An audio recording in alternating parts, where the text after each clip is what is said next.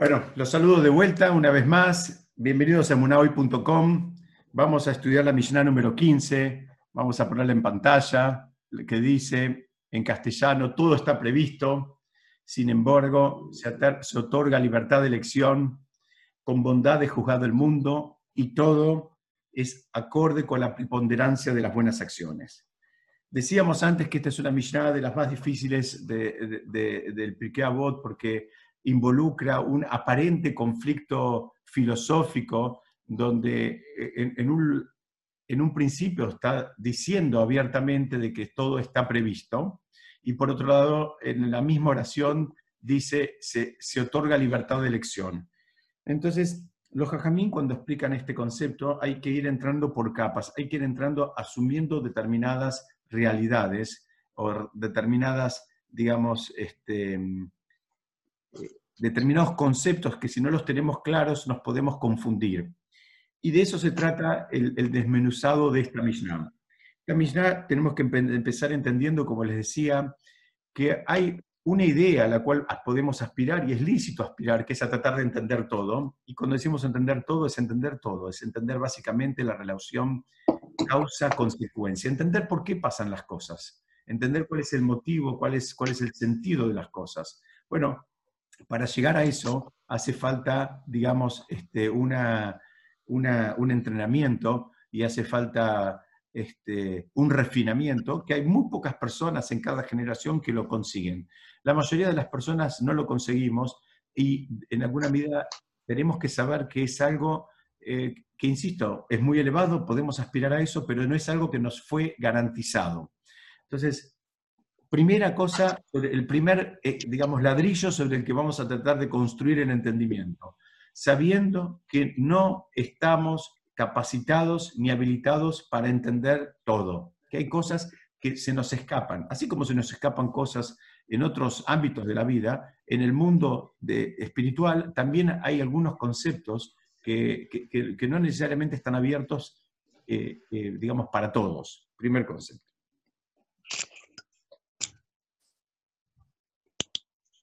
Mm, la, aparente, digamos, eh, la, aparente dicotomía acá es si hay, digamos, si hay, acá tenemos dos tacitas donde una dice predestinación, entonces parecería que el café me terminó eligiendo a mí.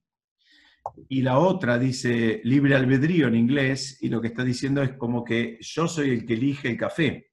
La pregunta termina siendo tan simple, ¿quién elige a quién? ¿Estoy eligiendo yo el café? ¿O ya estaba todo predestinado y es el café el que me termina eligiendo a mí? Ya estaba todo arreglado para que a mí me toque una tacita de café. Entonces, eh, una de las maneras, eh, digamos, que, tenemos que aproximarnos, una de las formas de aproximarnos a este, a este planteo, además de lo que ya vamos, vamos a ir construyendo, además del primer ladrillo hay un segundo ladrillo. Es que sabe todo lo que es, todo lo que fue y todo lo que será. Y también nosotros tenemos libre albedrío. Y digamos, lo que cuesta la paradoja es cómo, cómo coexisten estas dos cosas. Eso es lo que estamos tratando de entender. Aparentemente son dos cosas que aparentemente, insisto, entre cuádruples comillas, se oponen, ¿no? Como que acá hay, un, hay, dos opuestos, ¿está, ¿hay libre albedrío o está todo predestinado? Primero que tenemos que saber es que estos dos conceptos coexisten. Vamos a ir avanzando un poquitito y Besat Hashem vamos a tratar de entenderlo. ¿Qué pasa acá? De acuerdo al libre albedrío, el hombre puede decidir qué camino tomar. En el caso de la imagen que tenemos en pantalla, el hombre puede elegir el camino de la derecha o de la izquierda. Es él el que decide. Él tiene la potestad, él puede decidir y hace lo que él quiera. La pregunta es, si Hashem ya sabe el camino que yo voy a tomar mañana, ¿cómo es que funciona mi libre albedrío? ¿Cómo, es esto? Entonces, si Hashem ya sabe, en realidad, ¿estoy eligiendo o no estoy eligiendo? Porque si yo llegara a hacer algo distinto a lo que Hashem ya sabe que yo voy a hacer, eso implicaría, Hasu Shalom, Dios no permita, que el conocimiento de Hashem no es completo. Como que Hashem tiene un conocimiento y yo ahora vengo y le traigo una novedad. Yo termino eligiendo un camino que él no, digamos, eh, no tenía previsto. Y eso, eh, digamos, tampoco puede funcionar. Eso tampoco cierra porque, digamos, eso va contra otro principio básico de que Hashem, digamos, sabe todo y, no, digamos, no, no, no, tiene ninguna falta.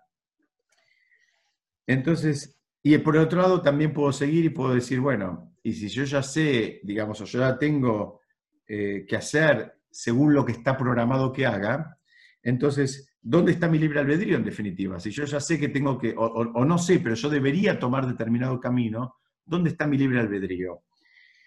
Entonces, el Maral de Praga dice que mismo que Hashem sabe que nosotros vamos a tomar un camino determinado, vamos a tomar una decisión determinada, tampoco interviene en la nuestra. Y mismo, él suma todavía un paso más, dice, mismo que Hashem sabe que vamos a tomar un camino equivocado. La persona tiene la potestad de tomar el camino que él quiera. ¿Ok? Dice el Maral de Praga, dice, no, no pienses, digamos, eh, eh, que Hashem va a intervenir, que Hashem va a cambiar eso. Según Rashi, otro comentarista clásico, él dice,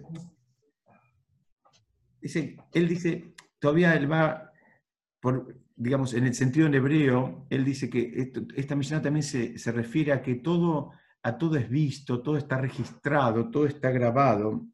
Dice mismo los actos más privados y que hacemos cuando nadie nos ve, esos actos también quedan registrados. Cuando él dice acá, la Mishnah en hebreo está diciendo como todo está previsto, él dice, él lo interpreta en otro sentido, que complementa la idea. Lo que está diciendo es, mira, hay registro de todo y, todo queda. Y entonces lo que dice Rashi, este comentarista clásico, lo que él dice es que la persona también debe acostumbrarse, es algo que explican muchos eh, eh, maestros de, de, nuestra generación, que este es un concepto que en esta generación es más fácil entenderlo. ¿Por qué? Porque hace 100 años, 200 años, 500 años, 1000 años, les costaba mucho más la idea de, aceptar una Shem que podía ver lo que estaba pasando en el otro extremo del universo. Si se quiere más chico, en el otro extremo del planeta Tierra. Dice, hoy en día en esta generación nos debería costar menos ese, ese concepto, porque, porque todos sabemos que es posible, todos con una camarita este, podemos estar viendo ahora lo que está pasando en, el otro extremo del, del planeta y lo vemos en tiempo real y somos testigos de lo que está pasando. Entonces dice, este concepto de, esa supervisión divina, dicen, en esta generación nos debería costar menos porque lo vemos funcionando en otros aspectos, entonces lo podríamos extrapolar y llevarlo también al mundo espiritual.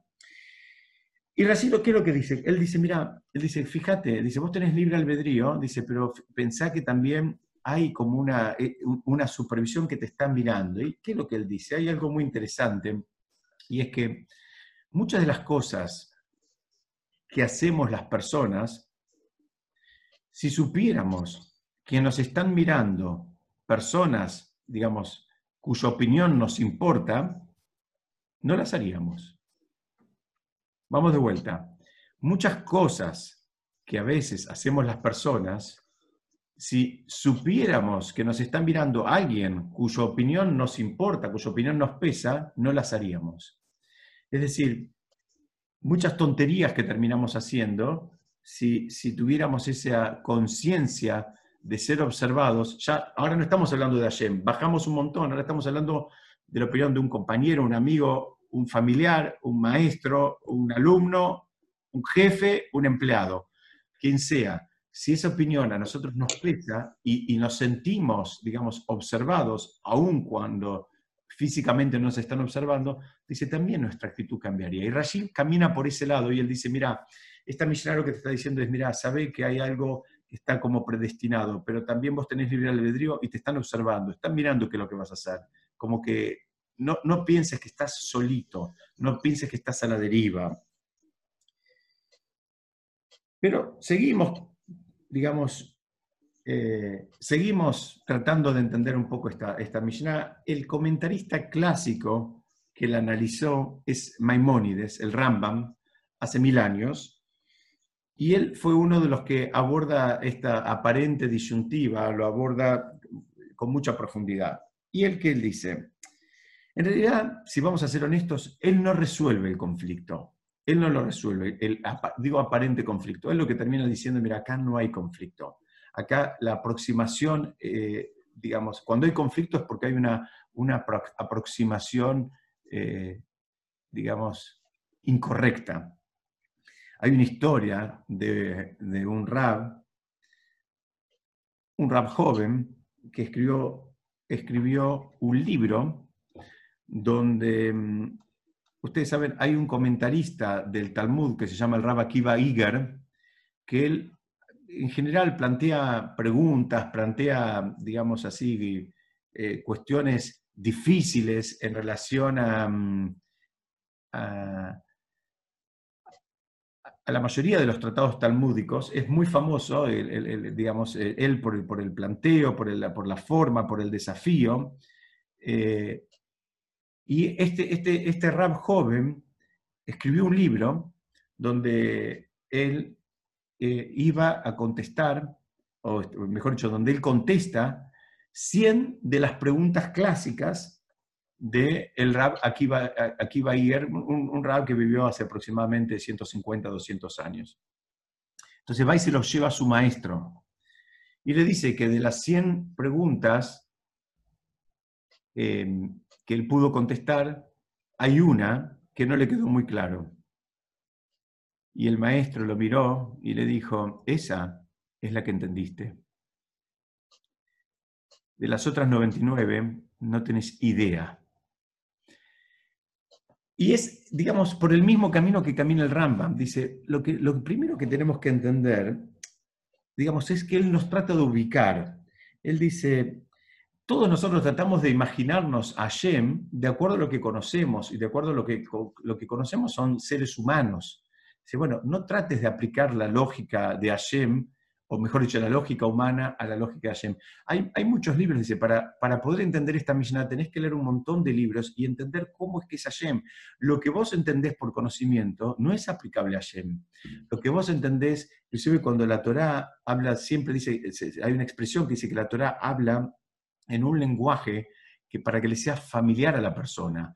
¿Qué significa esto? La Torah a veces dice que Hashem vio, que Hashem habló, que Hashem se enojó, en fin, dice, son todas esas, eh, digamos, reacciones o son acciones también, pero que no imagines, eh, digamos, que es algo literal. Está hablando en un lenguaje, insisto, para que las personas lo podamos entender, pero son, eh, digamos, absolutamente en sentido figurado. No, no, tenemos que hacer un esfuerzo, que es muy difícil esto que voy a decir, que es un esfuerzo de no materializar la idea de Hashem.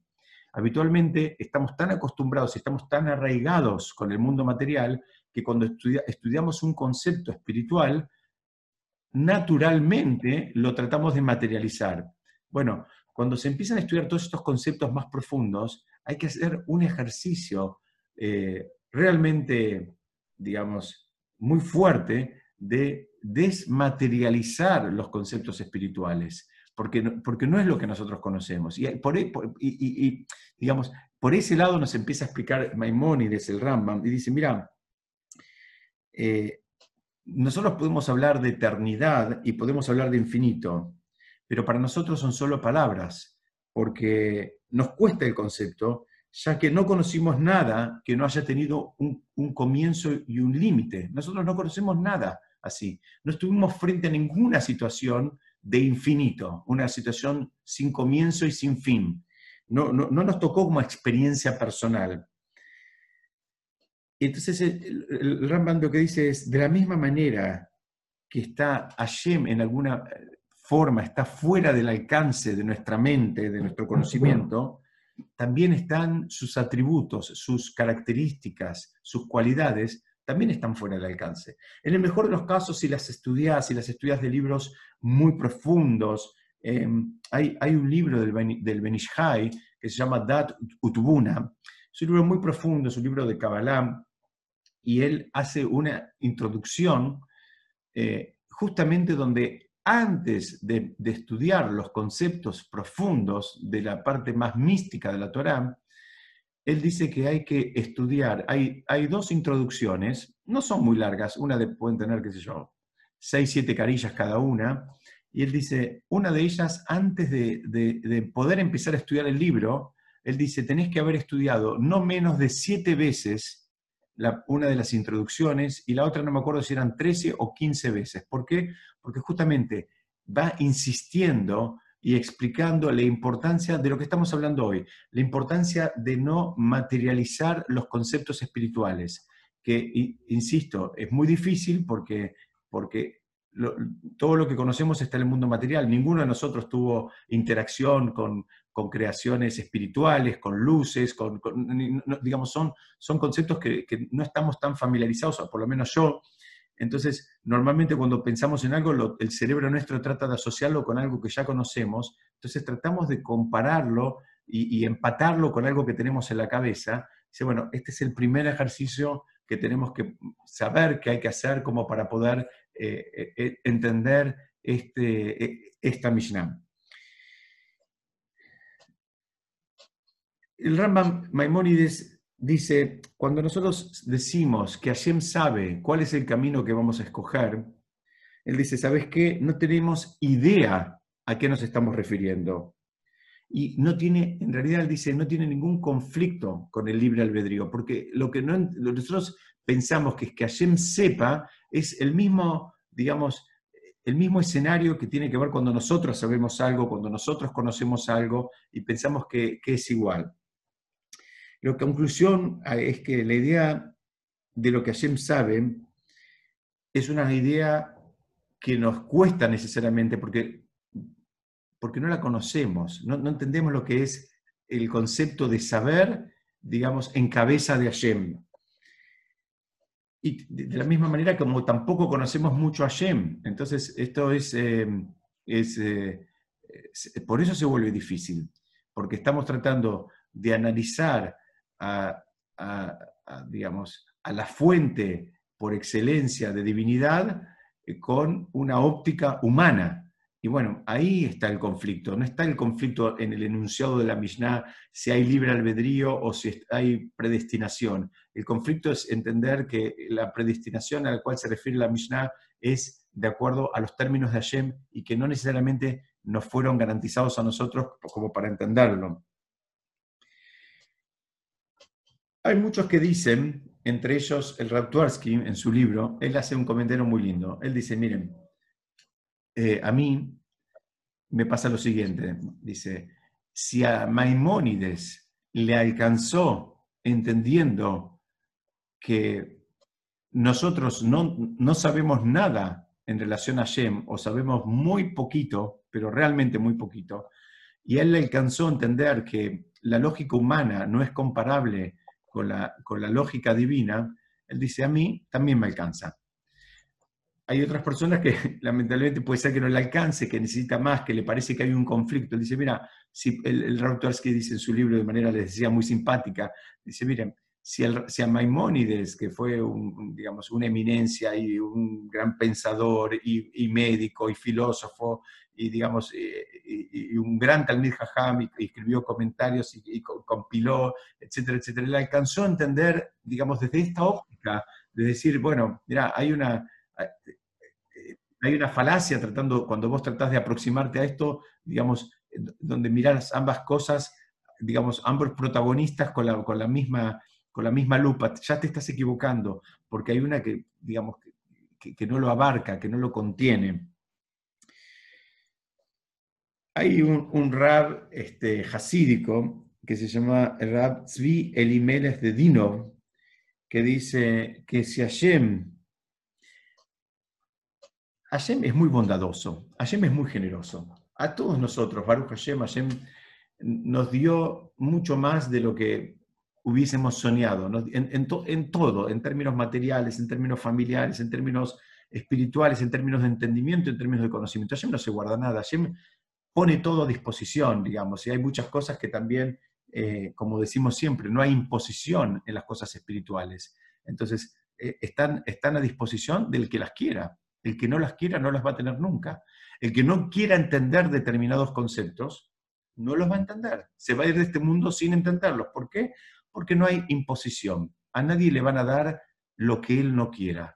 Nadie va a conseguir entender lo que él no quiera. Si él lo va a querer entender, muy bien, se va a tener que sentar, va a tener que estudiar, se va a tener que, como se, dice habitualmente, quemar un poquito las pestañas y tal vez ahí Besat Hashem lo va a terminar entendiendo. Al que no le importe, por lo tanto no quiera, por lo tanto no va a estar dispuesto a hacer el esfuerzo, no lo, no, lo, no lo va a conseguir. Y les decía que el Rab, el Rab de Dinov, él dice, si Hashem, digamos, siendo tan, tan generoso en todo, hubiese entendido que, digamos, poder descifrar esta suerte de paradoja era algo importante y valioso para nuestras vidas, también nos los hubiese dado. Él dice, mira, si esto es un tema que quedó medio cerradito, y fíjense que eh, eh, el, único gran, digamos, este, comentarista que lo abrió un poco fue Maimónides, y lo, y lo abrió hasta ahí, diciendo, mira, acá hay un tema de aproximación y nada más. Viene muchos años después un roja y dice, miren, yo lo que sé y entiendo es por, por, por, todas otras actitudes que veo de Hashem para con el pueblo de Israel a lo largo de la historia de la humanidad, dice, yo tengo que decir que si Hashem hubiese entendido que, digamos, dominar esta paradoja, supuesta paradoja, era algo importante, necesario y valioso para la raza humana, eh, ya, la, ya la estaríamos dominando. Entonces, ese es el otro planteo. Eh, les, advertí cuando empezamos que era un, tema que era difícil, era un tema bien, bien difícil, pero bueno, vamos a avanzar un poquitito la Mishnah y vamos a tratar de terminar de entender, un, digamos, eh, qué es lo que nos está diciendo, eh, una vez más el que nos está hablando acá es Rabbi Akiva, cuando no, no nombra al, al, sabio, al rab, que es, digamos, de la, de la Mishnah, es porque eh, es continuación de otros enunciados del mismo, del mismo Rab. Entonces veníamos hablando de Rabbi Akiva, Rabbi Akiva mismo es el que hizo este, este enunciado.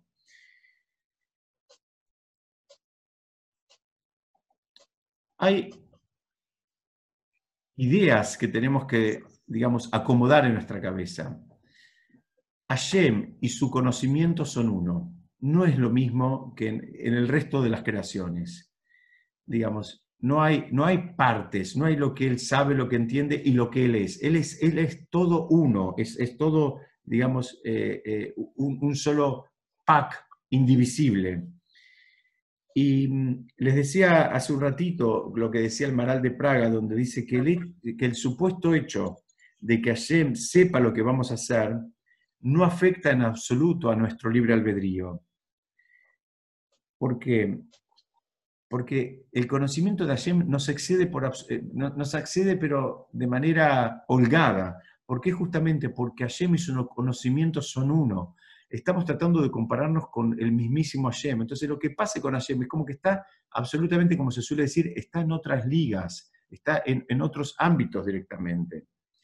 Entonces, eh, así, digamos, nosotros no podemos terminar de entender la naturaleza de Hashem, porque sabemos muy poco de él. Mismo no tenemos tantos libros. Tenemos, tenemos Baruch Hashem libros, para, pero son libros también muy profundos que no son tan accesibles. Entonces, si no lo podemos entender a Hashem, tampoco podemos entender cómo funciona su conocimiento. Y es por eso que, digamos, el, el, Maimónides nos, advierte de que tenemos que, digamos, tener un cambio de actitud cuando estamos estudiando esta Mishnah. El problema es que la persona, todos, como decíamos, baja el planteo a su situación. La persona baja al planteo a lo que él entiende, a lo que él conoce, a su, digamos, a, su lógica, a lo que le funcionó. Eso es algo que también solemos hacer los seres humanos. Solemos repetir patrones, digamos, eh, de conducta y de análisis que en otros aspectos, en otros ámbitos nos, nos funcionaron.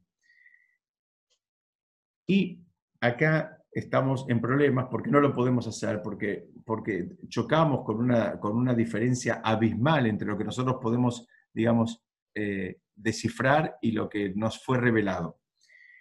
Y viene, viene el Zohar y trae una frase que la repite mucho el Talmud, que en arameo dice Rahamana Liva Vae, que quiere decir que Hashem lo que busca es el corazón de la persona. ¿Y qué es lo que significa en este contexto que Hashem lo que busca el corazón de la persona? Lo que, lo que busca es, ¿sabes qué? Mismo que no entiendas todo, mismo que no entiendas todo, mismo que no puedas defender intelectualmente todo, ¿y qué pasa? A veces hay cosas que uno no las puede defender intelectualmente, hay mitzvot que a veces uno las hace y no las puede defender intelectualmente. ¿Por qué no puede? Porque sí no puede, porque no lo estudió, porque no lo tiene fresco, pero las hace porque le nace, porque le, le dan ganas, porque así lo hacía su mamá, así lo hacía su abuela, así lo hacía su papá, así lo hacía su abuelo, así quiere que lo hagan sus hijos. Dice, muy bien, ese, ese es un camino de simpleza, que no lo vean como algo menor, es un camino que tanto el Zohar como el Talmud lo consideran como un camino muy elevado, es un camino, digamos, donde la persona tiene esa, esa digamos, conexión con Hashem, donde mismo que hay cosas que como se suele decir, no le cierren, mismo que haya cosas que intelectualmente no las pueda defender o no le, no, le parezcan, digamos, coherentes, las termina haciendo porque sabe y acepta que es lo correcto.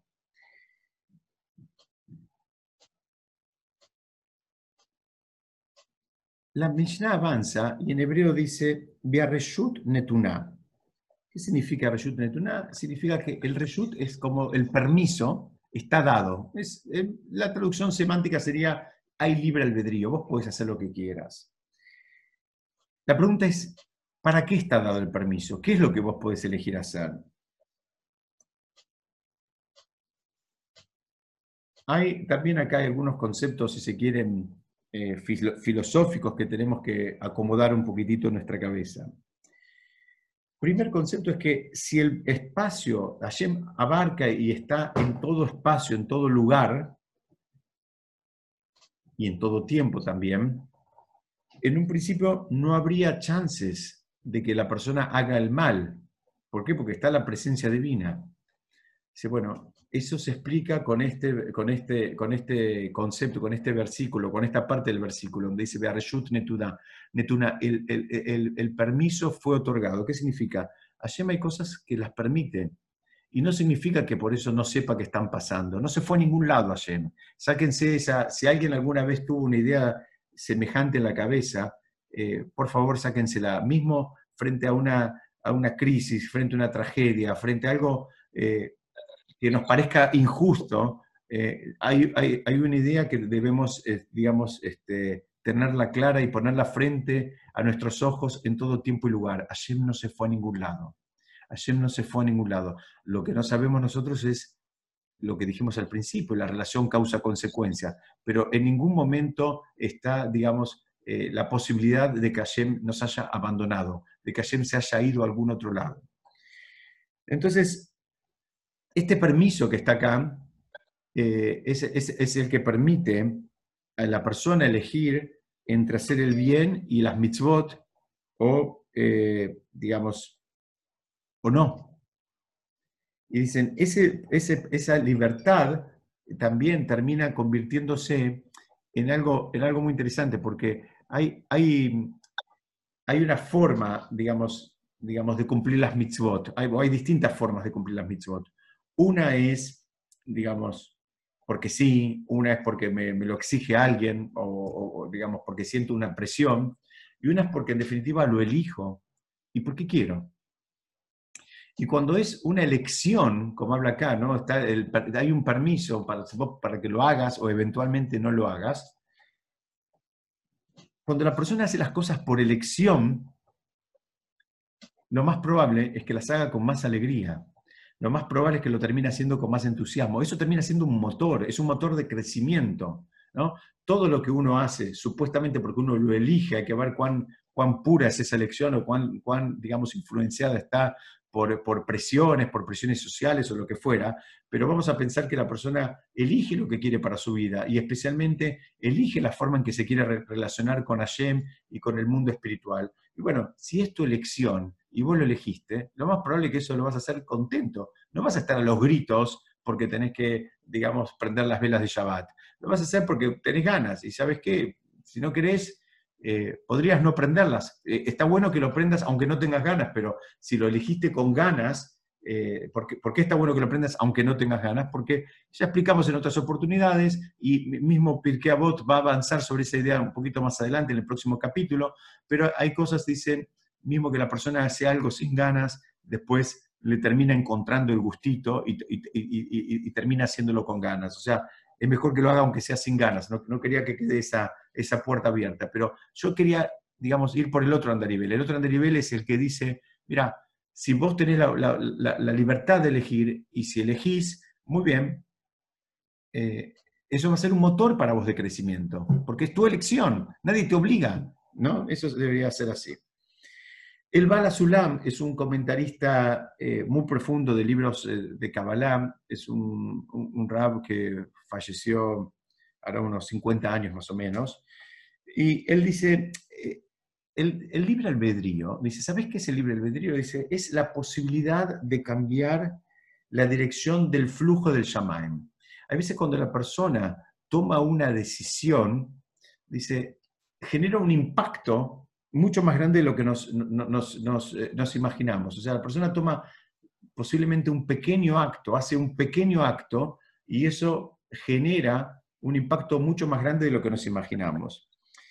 Él dice, el Balasudán dice, mira, libre albedrío ni siquiera funciona tanto cuando estás eligiendo una pareja, ni cuando, cuando estás eligiendo, ni siquiera cuando estás eligiendo de un menú en un restaurante. Vos podrías decir, bueno, elijo lo que quiero. Estoy en un restaurante y me dan eh, pastas eh, eh, o, pollo y, elijo lo que quiero y se terminó. Nadie me está, dice, ni siquiera ahí funciona el libre albedrío.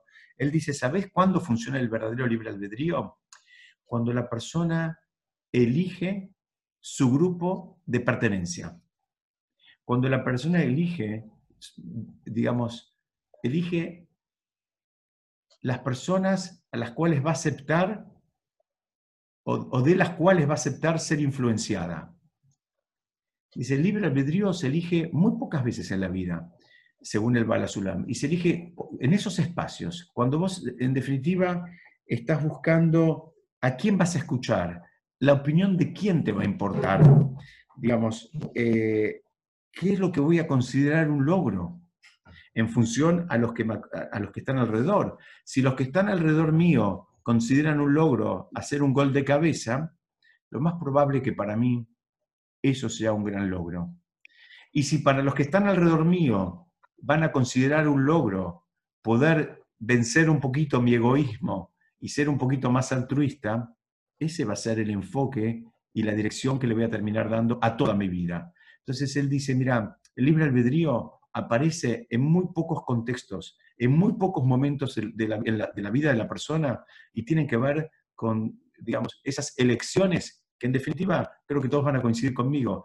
Eh, hay determinadas elecciones que terminan definiendo para qué lado va a terminar caminando la persona, ¿no? Si tiene determinadas amistades y determinados círculos de influencia, va a terminar en un extremo y si Hasso Shalom tiene otro, digamos, eh, eh, mucho más este, precario, un, otro grupo de influencia mucho más precario, va a terminar en el otro extremo. Puede ser que en un lado él saque todo su potencial a, la luz y en otro lugar sea su potencial absolutamente desperdiciado. Entonces, él, él dice, eh, digamos, él dice, esta es la forma en que funciona el libre albedrío. Cuando dice, Arreshut Netuná, el permiso está dado, ¿sabes qué? Te dejan elegir la opinión, vos podés elegir la opinión de quién te va a pesar.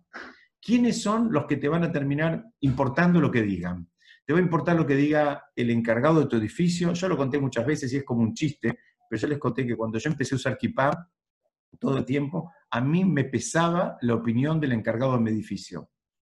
A mí me pesaba que la forma, cómo iba a reaccionar el encargado de mi edificio cuando me iba a salir con la equipa puesta. Por supuesto que a él no le importaba nada si tenía una equipa, una gallina o, un pañuelo en la cabeza, pero a mí me pesaba eso. Bueno, acá hay, digamos, el, concepto del Balasulam dice eso, dice, el libre albedrío es la persona decide, digamos, quiénes son importantes, la opinión de quiénes, de quiénes van a ser importantes para él. Y dice, y termina funcionando cuando eso, digamos, en el mejor de los casos, la persona, a, medida que va abriendo puertas de influencia más valiosas, termina eligiendo decisiones también más valiosas, que lo terminan elevando a él en su vida. Vamos a avanzar un poco. La Mishnah en hebreo dice, Ubetov aolam nidon. Lo que les traduje antes es con lo bueno del mundo, eh, eh, eh, o el mundo juzgado a partir de lo bueno. digamos,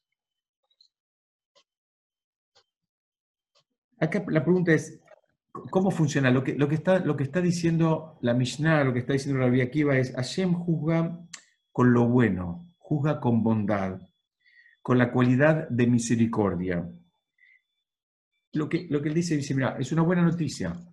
Hashem juzga, digamos, con mano abierta, con una mirada blanda, con, digamos, intentando disimular las cosas. No pienses que hay acá, que el mundo es juzgado con lo que es mirat adin, con lo que es la estrictez, con el mundo, digamos, este, eh, con, el atributo de, justicia, sino al revés, con la parte buena, con la bondad, dice, pero también para que esto funcione, este es un concepto que lo vamos a volver a repetir, ya no falta mucho, antes de Rosh Hashanah, es un concepto que se estudia siempre antes de Rosh Hashanah, dice, también esto funciona, lo que se llama en hebreo midah que neged midah, y de acuerdo a cómo la persona actúa frente al compañero, también despierta ese mismo nivel, digamos, o ese mismo, eh, eh, eh, digamos, matiz de, juicio para él mismo. Entonces, si la persona sobre, con los demás es también comprensiva, misericordiosa, dice, bueno, no pudo, quiso, en fin,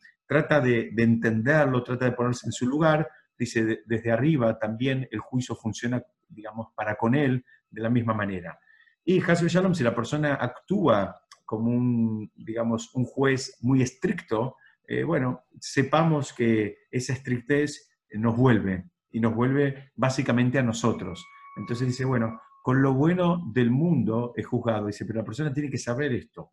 Es, eh, tiene que saberlo porque es lo bueno, ¿sabes de quién? Lo bueno tuyo, lo bueno que vos hiciste, lo bueno que vos miraste, lo bueno que vos encontraste en el otro. A eso se refiere. Lo bueno que vos pudiste, digamos, percibir en el mundo. Ustedes vieron que en, muchos lugares, inclusive en el mundo más este, más material, como se, quiere el mundo, el mundo de los negocios, el mundo de la actividad comercial. Hay gente que, digamos, tiene esa facilidad para ver qué es lo que está mal, qué, es lo que está mal, qué es lo que hay que corregir, cuál es el error. Muy bien, en ese contexto está bueno porque agarra un documento y enseguida ve, bueno, acá hay un error, acá falta una firma, acá falta este, consignar una fecha o un documento. El tema es cuando esa actitud la tomamos también en nuestra interacción con las demás personas. Bueno, ahí, ahí, es un, ahí, es un error. Fíjate que el mundo es juzgado, pero no pienses que es el mundo de los demás, es tu mundo el que es juzgado con lo bueno que vos puedas ver, que, los, que vos puedas desentrañar de las, digamos, personas con las cuales estás interactuando. Y sigue la Mishnah y dice, Beakol, dice, lo, lo, pongo en hebreo, dice, Beakol lefi roba maase. Dice, y todo va de acuerdo a la mayoría de, las, de los actos, de las acciones. Entonces, eh, otra forma de entenderlo es, bueno, todo va de acuerdo a, los muchos resultados de nuestras acciones. Eh, hay quienes lo entienden como una extensión de la expresión anterior, ¿no? donde hay, Hashem juzga el mundo con bondad y también eh, si la mayoría de las veces vos, digamos, tuviste ese tipo de mirada, bueno, estamos bien porque eh, va por la mayoría. Hay, mm, hay una Gemara en el Tratado Babakamá que dice, hay una actitud que la persona no debería tener nunca. Y es decir, a veces la, habrán escuchado alguna vez, no en este grupo, pero la habrán escuchado en la calle, en algún lado. La gente dice, bueno, ayer me va a perdonar. La persona hace algo que sabe que no está bien y dice, ayer me va a perdonar es decir, lo va a dejar pasar por alto. Tenemos que saber, lamentablemente, tengo una mala noticia para ustedes, pero la mala noticia es que no funciona así. que el, sistema de justicia divina es perfecto y no hay pasar por alto, no hay perdonar, no hay disimular. Es decir, lo que sí hay, hay, hay después la persona se arrepiente, se arrepiente de verdad, digamos, eh, bueno, también lo vamos a repasar este concepto antes de Rosh Hashanah y Kippur, pero la persona que se arrepiente de verdad, bueno, lo que hubiera hecho en el pasado, digamos, este, se le termina borrando, inclusive hay niveles donde puede llegar a que eso que hizo mal en el pasado ahora se le cuenta como una mitzvah directamente, se le cuenta como, como un acto de bien. Hizo en el pasado, se mandó una macana, ahora se arrepiente de verdad, con el corazón, le duele, en fin, eso, digamos, ahora hace que se le cuente como, la macana que hizo antes se le cuenta ahora como una, una mitzvah. Pero tenemos que saber que no hay brechas en el sistema judicial de Hashem, no hay una Corte Suprema este, designada a dedo. Es un sistema perfecto y que funciona. Entonces, hay, otro, hay otra Gemara en el Tratado Sotá que dice que la, recompensa por una buena acción es mucho mayor proporcionalmente, ¿no? Está comparando, que, el castigo por una, por una mala acción.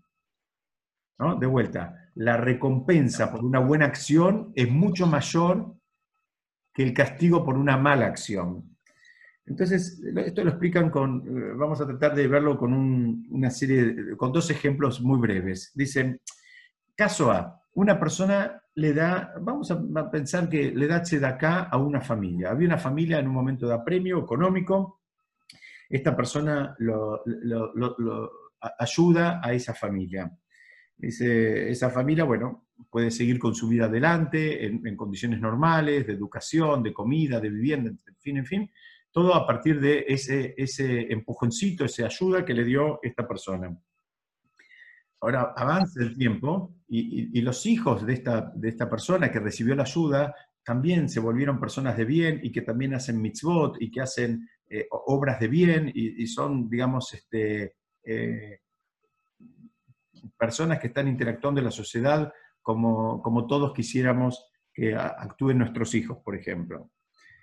Entonces, dicen, si le hubiesen preguntado a esta persona, al donante, que ayudó en el momento cero a esa familia, si él hubiese estado de acuerdo en que también otros se beneficien de su ayuda, porque en definitiva él ayudó al padre, pero se beneficiaron los hijos, y después esos hijos crecieron y tal vez de sus buenas acciones se terminaron beneficiando otras personas. Dice, si le hubiesen preguntado al donante, el donante seguro hubiese estado de acuerdo en que se beneficien la mayor cantidad de personas posibles. ¿Por qué? Porque hay un, hay un principio y, tiene una implicancia en la halajá. Supongamos que una persona llega un día al, al templo y no tiene, no tiene tefilim para ponerse porque se lo olvidó, porque lo dejó en la oficina, no importa, por cualquier motivo. Entonces, hay uno de alguien que no está en el templo, que no lo va a usar ahora y está ahí. Entonces la Alajá pregunta, ¿esta persona lo podría usar sin permiso o es como, entre comillas, robarle algo por alguien que no te dio permiso? Y la Alajá termina que dice que la persona eh, lo puede usar sin permiso, por supuesto, siempre cuidándolo y devolviéndolo en las mismas condiciones que lo encontró. Y esto aplica para un tefilín, aplica para un libro de Torah, aplica para un montón de cosas. Y el, concepto que hay atrás es lo que estamos estudiando ahora, es que la persona está de acuerdo en general en que otros se beneficien con algo que él tiene, con algo y con algo bueno o algo de una mitzvah que él está haciendo, bueno, que eso tenga un impacto donde otros también tengan el usufructo. Hay personas, lamentablemente, a veces que son muy, muy, muy egoístas o muy, este, eh, en, en, arameo se dice tenis, que son muy puntillosos con sus cosas, que no le gustan que le toquen nada, pero en general la persona dice, bueno, para decirse una mitzvah, bueno, que, lo use y que lo, que, lo aproveche y, se terminó. Este es el caso uno. Vamos al caso dos rápidamente. Dice, ahora es al revés. Una persona va y le roba una, a otro y ahora desata un sufrimiento en el futuro, ¿no? También, ¿no? Porque ahora le robó, digamos, a un padre de una familia, ahora esa familia está sufriendo, no tienen para pagar las cuentas, los echan del colegio, los echan del departamento que alquilaban, en fin, genera todo un montón de sufrimiento a la familia y a, lo que se desencadena atrás. Dice, ahora, si le fueran a preguntar al ladrón este, el ladrón también hubiese dicho que él, digamos, nunca, al revés, no también, al revés, él, seguro te va a contestar, mira, yo robé porque necesitaba, porque quise, porque me tenté, el motivo que se les ocurra. Pero si yo no quise que sufran los nietos de esta persona, no, tenía esa idea en mi cabeza. Yo quería llevarme lo que me llevé, un, bolso lleno de plata y punto. No, pensé en, hacerle el mal a, digamos, a una y dos o tres generaciones atrás. Entonces explican que un acto bueno se multiplica, se multiplica al, al momento de la paga en el sistema judicial de Hashem. Pero el malo, dice, a eso se refiere la Mishnah, dice, Lefi roba más. Dice, cuando habla también de que el mundo es, juzgado por, con, bondad, por el bien. Dice, no, dice, quédate tranquilo, dice la Mishnah. Dice, lo malo se juzga nada más el primer impacto, no las consecuencias, digamos, eh, en el tiempo. Al revés de lo bueno, se considera, entonces, eh, el, primer impacto y las consecuencias a lo largo del tiempo. Eh, eh, los malos, los malos actos no son considerados, o sea, son considerados solamente en el momento inicial. Esto es una, una de las características, digamos, de, bondad que tiene eh, la justicia divina para con nosotros. por eso dice, como decía el, el, versículo, Ubetub Aolam Nidon, el mundo se juzga con lo bueno. ¿Qué significa? Una manera de entenderlo es la que acabamos de explicar. Lo que va a contar es, en definitiva, lo, bueno, los actos buenos, los actos de bondad que hiciste. Los otros también cuentan, pero cuentan en un mínimo impacto en el inicial. los, buenos, si no se considera también el, impacto en el tiempo.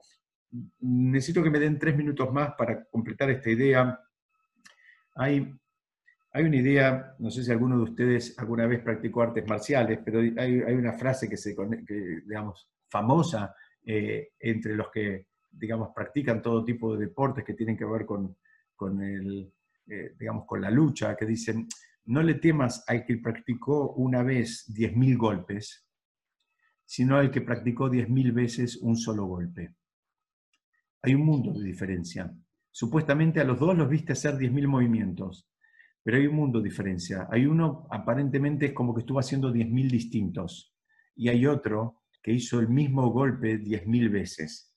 Significa, así como en el, eh, yo no voy a dar una clase ahora de, artes marciales, pero así como en, el mundo del deporte, en este caso de las artes marciales, lo que se está buscando es una suerte de automatización, un acto reflejo, que, que, que la reacción sea, digamos, ya casi sin pensar. Es un movimiento que sale como un latigazo sin pensar. Fue pensado mucho tiempo antes y ahora ya se hizo repetido, digamos, a causa de haber sido repetido tantas veces, se hace, digamos, eh, natural. Dice, muy bien, de la misma manera funciona. Y Maimónides mismo dice esto. Él da el famoso ejemplo. Si la persona tiene, vamos a suponer, 10 mil dólares para donar y tiene dos opciones o dárselos a una sola persona, dar una donación importante a una persona o una institución, y con eso, en general, eh, puede hacer una diferencia, puede generar un cambio importante, porque es una suma de dinero importante, o a 10.000 personas darle un dólar a cada una. Entonces, esta pregunta eh, la contesta Maimónides, también es famoso por, esta, por este comentario, donde él dice, le tiene que dar a 10.000 personas un dólar a cada una. ¿sabes por qué? Porque ¿vieron la frase que dice una golondrina no hace verano? Dice, si vos una vez le diste a, a una persona 10 mil dólares, eso está bien, tuviste un momento de inspiración y, lo terminaste haciendo y seguramente esa inspiración te dure un poquitito más. Dice, pero el hacer 10 mil veces un acto de bien. Son 10.000 veces que vas a tener que decidir si lo haces o no. 10.000 veces que vas a sopesar si el receptor es, es, merecedor o no. En fin, es todo un ejercicio que te va a ayudar a vos a hacer un refinamiento, te va a ayudar a vos a construirte como persona, te va a ayudarte a acostumbrarte a dar, dice Maimónides, vas a ser igual que ese karateca, que el practicar 10.000 veces el mismo golpe lo ayudan a que cuando en un, en un, torneo o en un ejercicio lo tenga que hacer, le sale con una naturalidad este, importante, dice, de la misma manera funcionan las mitzvot, funcionan las, las, este, eh, eh, en este caso, la, mitzvah de la tzedakah, y por eso él dice eh, que es más recomendable hacer en repetidas oportunidades algo que hacerlo una vez, pero de una manera de mayor envergadura. Entonces, ¿por qué? Porque el impacto en el alma es, mucho mayor. Y esta es otra forma de estudiar nuestra Mishnah cuando dice, de acuerdo a la mayoría de las acciones. Está hablando de qué es lo que terminaste haciendo. Dice, ¿por qué? Porque busca, no, no busques un gran acto, no busques un gran acto de arrojo, un gran acto una vez, le regalaste a una persona una casa. Bueno, Baruch Hashem, buenísimo. ¿Sabes qué? En lugar de una vez una casa, regalarle todos los días a alguien, ayudar todos los días a alguien con algo mucho más chiquitito. Porque eso te va a ayudar a vos a vos te va a ayudar a refinarte, a vos te va a ayudar a convertirte en una persona mejor, a vos te va, te va a ayudar a convertirte en un dador, porque vos hayas una vez hecho una, gigante, una donación gigante, no te convirtió en un benefactor. El, hecho de que todos los días vos puedas, eh, digamos, estar en modo dador, eso sí te termina convirtiendo en un benefactor. Y para terminar, una, idea, una idea muy cortita que eh, eh, lo trae el Sfatemet, lo voy a decir en, dos minutitos nada más. El Sfatemet trae, lo traemos de otra Gemara en el Tratado de Kedushim, donde dice, dice que también viene al caso por lo que estamos estudiando, de que el mundo es juzgado según la mayoría, la mayoría de las acciones. Entonces, eh, ahí dice la, la Gemara, si la persona hizo una mitzvah, dichoso él, porque inclina la balanza de él y del mundo, digamos, eh, hacia, hacia el lado de los méritos. Si Dios no permite, la persona hizo una transgresión, dice, pobre de él, porque él inclinó, se inclinó él y al mundo para el lado de las, de, las digamos, del mal, para el lado de las transgresiones. ¿Qué, qué es lo que está diciendo? El, el, Talmud lo que está diciendo es, mira, y esto es otro concepto, les advierto, lo vamos a repetir antes de antes de Rosh Hashanah. Eh, este es otro concepto que se estudia siempre que tiene que ver con que la persona siempre tiene que ver el mundo con que está equilibrado. El mundo está absolutamente empatado entre actos de bondad y actos, Dios nos permita, de mal. Y la persona tiene que sentir que cuando él hace un acto para, en cualquiera de las dos direcciones, es sobre sus espaldas que recae, digamos, la balanza del mundo entero, no solo la de él, la del mundo entero. Entonces, vos hiciste una mitzvah, ahora todo el mundo está, digamos, en una situación más agradable, más holgada, más cómoda. Perdón. El Sfatemet dice, ¿cómo es esto de que el mundo está siempre 50 y 50? ¿Cómo es esto? Dice él. Eh, escúchame, si hay gente que está haciendo mixbot, entonces ahora tal vez estamos 55-45. ¿Por qué siempre está 50 y 50? Y él lo explica y con esto quiero terminar el encuentro de hoy. Y él dice que hay una parte que es personal y hay una parte que tiene que ver con el mundo. Entonces dice, una persona cuando hace eh, una mitzvah, el mundo se eleva. Dice, pero cuidado, que hay un subproducto de esa elevación. Miren qué interesante. Dice, hay algunas mitzvot que antes no eran mitzvot, mitzvot, eran algunas que entraban medio raspando, pero cuando vos elevaste al mundo, elevaste a la vara, Dice, cuidado, por un lado elevaste la vara, inclinaste la balanza, todo lo que vos quieras, pero también hay cosas que quedaron fuera de la vara. ¿Por qué? Porque vos subiste la vara. Entonces hay cosas que quedaron fuera. Dice, eso en la cuenta mundial, en la cuenta del mundo entero, no en la cuenta personal. Dice, y lo mismo para el otro lado. Dice, cuando la persona hace una transgresión, baja la vara, pero también, al bajar la vara, algunas mitzvot que estaban muy ahí en el límite, ahora quedaron, quedaron arriba. Y así explica el Sfatemet, dice, para que entendamos, dice, cómo es que el mundo, cuando, cuando el Talmud dice que el mundo está siempre eh, eh, nivelado, dice, tenés que entender que el mundo está siempre nivelado. No es, no es en sentido figurado, el mundo está nivelado y vos tenés la potestad de inclinar esa balanza, inclinando primero tu propio mundo y después el mundo de los demás. Yo hasta acá, perdónenme que nos extendimos un poquitito más, pero si quieren voy a abrir ahora por si alguien quiere hacer alguna pregunta, algún comentario. Este, en fin, estoy a, disposición de, todos. Saco Barú, muy bueno. Muchas gracias. Muchas gracias. No sé si alguien quiere decir algo, quiere preguntar algo. Estoy acá, no vi, vi que escribieron, pero no lo leí, ahora lo leo. Gracias, gracias Diego. Gracias, hermoso. Gracias. Diego, Sí, escucho, escucho, estoy acá. Complicado. Era difícil, les avisé, les avisé que era difícil, ¿eh? les avisé que era difícil. Muy bien. Muy bueno. ¿eh? Eh, si se puede pensar, si se puede articular, si se puede pensar, me quedé pensando en esta tensión difícil entre el libre albedrío y que Hashem todo lo sabe, ¿no? Mm. Y, y, todo lo conoce y conoce nuestros destinos y a la vez el libre albedrío. Y yo me pregunto si tal vez se puede pensar que la chispa de divinidad que cada ser humano tiene es esa cuotita de crear su propio mundo, su propio camino, y es un modo de, que Hashem nos regala un poquito de él en ese libre albedrío, porque nos permite elegir. Ahí donde todo está escrito, él nos permite eh, elegir y obviamente que en otro conocimiento él debe saber, pero un saber que no tiene que ver con que somos robots de él, digo. Pero es que la chispa de divinidad tiene que ver con el acto creador de, armarnos nuestro propio destino, si se puede pensar así. Absolutamente, la persona termina eligiendo, la persona termina eligiendo, la persona elige lo que quiere, la persona elige cómo quiere vivir. ¿Y sabes lo que es peor todavía? La persona hasta elige cómo muere. Y nadie muere, una vez grabamos un shur, grabamos un audio hace un tiempo, donde hablábamos de esto en, relación a la muerte de Sara, que nadie muere distinto de la forma en que vivió. Mm. La persona termina eligiendo, la persona termina eligiendo, digamos, en, función de todo lo que hablamos hoy, ¿no? En función de las influencias, de lo que considera logros, de lo que considera importante, de lo que valora, de lo que, digamos, de lo que aplaude, de lo que reconoce en, en él y en el otro, de lo que aspira, ¿no? Entonces, si la persona eh, tiene aspiraciones, este, vamos a decirlas, bajas, bueno, va a tener logros bajos. Lo que él llama un logro posiblemente para otros no va a ser un logro. Y si la persona tiene aspiraciones elevadas, lo más probable es que va a terminar alcanzando eh, eh, también cosas más elevadas. Y eso es así, esa chispa, estoy totalmente de acuerdo con lo que dijiste, muy lindo. La persona tiene esa posibilidad, de, digamos, de construirse. Y a eso se refiere con el libre albedrío.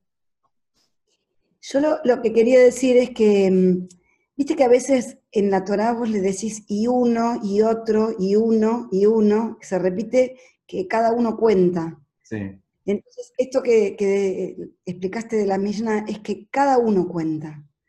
Absolutamente. Es, individual y lo, y lo, que es, eh, eh, esto me olvidé decirlo, lo tenía por ahí en algún lado y me olvidé, eh, pero lo que es muy importante es que no solo que cuenta, sino que es absolutamente personal y lo que, lo dijimos en otras oportunidades, lo que tenés que hacer vos no lo puedo hacer yo. Y lo que tengo que hacer yo no lo puede hacer nadie. Y, y, un renglón más todavía. Y hay gente que está esperando que cada uno de nosotros haga lo que tiene que hacer. Nosotros, no solo que lo tenemos que hacer, no solo que no lo pueda hacer otro, sino hay quienes están esperando que lo hagamos. Y a veces nosotros nos entretenemos en otras cosas, que están de moda, porque son lindas, porque son cómodas, porque nos resultan tentadoras. Es un trabajo, es un trabajo, enfocarse, concentrarse, qué es lo importante, qué es lo que hay que hacer, no perder el tiempo. Estamos en un momento donde, eh, la verdad, nadie sabe para dónde ir. La realidad de las cosas es Baruch Hashem que tenemos un ámbito de Torah y demás. Uno interactúa afuera, la gente está desesperada. Acá, en todo el mundo, nadie sabe qué va a pasar todo el mundo tiene todo lo que supuestamente era importante y era valedero hasta hace un par de meses, Ahora, no hay acceso a eso, no, no vale, no hay viajes, no hay autos, no hay restaurantes, no hay, no hay, no hay a dónde lucir la ropa, no hay spas, no hay esto. Entonces, evidentemente hay, como dicen los sabios de Israel en este momento, están haciendo, generalmente todos van por este, por este lado, están haciendo este comentario. Dice, mira, es, parecería que es un barajar y dar de nuevo. Así no. Todos los valores, supuestos valores importantes a los cuales todos apetecíamos, nos dijeron, mira, guarda todo eso porque ya hace cuatro meses los tenemos guardados, todo, todo lo que...